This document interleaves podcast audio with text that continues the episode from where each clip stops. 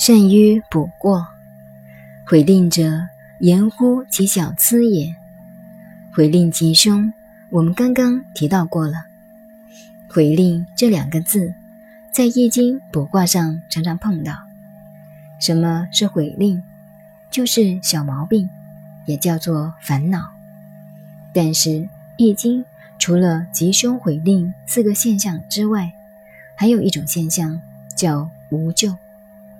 我们后人卜卦遇到了“无咎”这两个字，便以为无咎很好，这是不懂易经的道理的缘故。无咎者，善卜过也。天下事情没有绝对好，也没有绝对的坏。你认为好，就出毛病了。人生就是悔，悔就是很困难的，没有真正的无咎。要真正达到没有毛病的话，你要善于补过，自己随时反省自己，随时随地要能检查出来自己每一方面的错误，随时随地检查自己的毛病，这样才能无咎。不是卜卦卜到无咎就认为没有问题是好卦，那便错了。譬如你做生意。三点半钟要钱，你补到无救就认为没有问题，那靠不住，你要去找才行，钱不会自己进来，不然你会一垮到底。要善补过才行，这就是无救的道理。不是说无救就是很好，就是没有毛病，那便错了。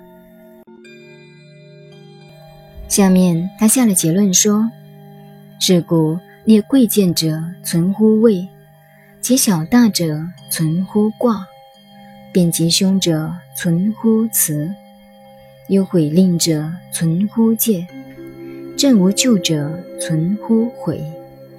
是故卦有大小，辞有显义，辞也者各指其所知。大家注意，他讲到。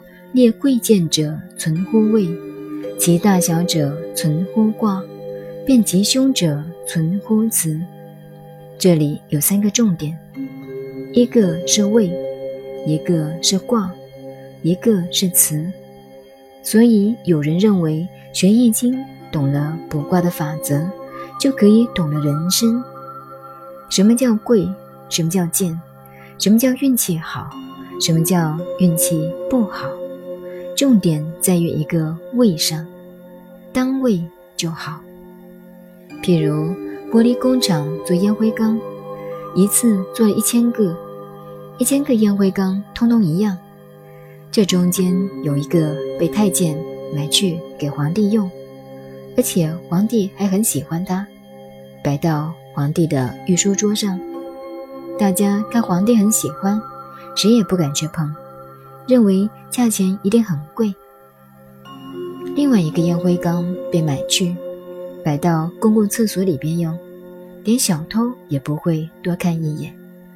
它的用处完全一样，它的位置完全不同，因此就分出了贵贱。所以世界上没有一样东西是绝对的贵，绝对的贱，贵贱。是由于它存在的位置不同，单位不单位而已，单位就对，不单位就不对。所以有一句通俗的话说：“福至心灵。”这个人福气好，他到了那个位子，自然就聪明了。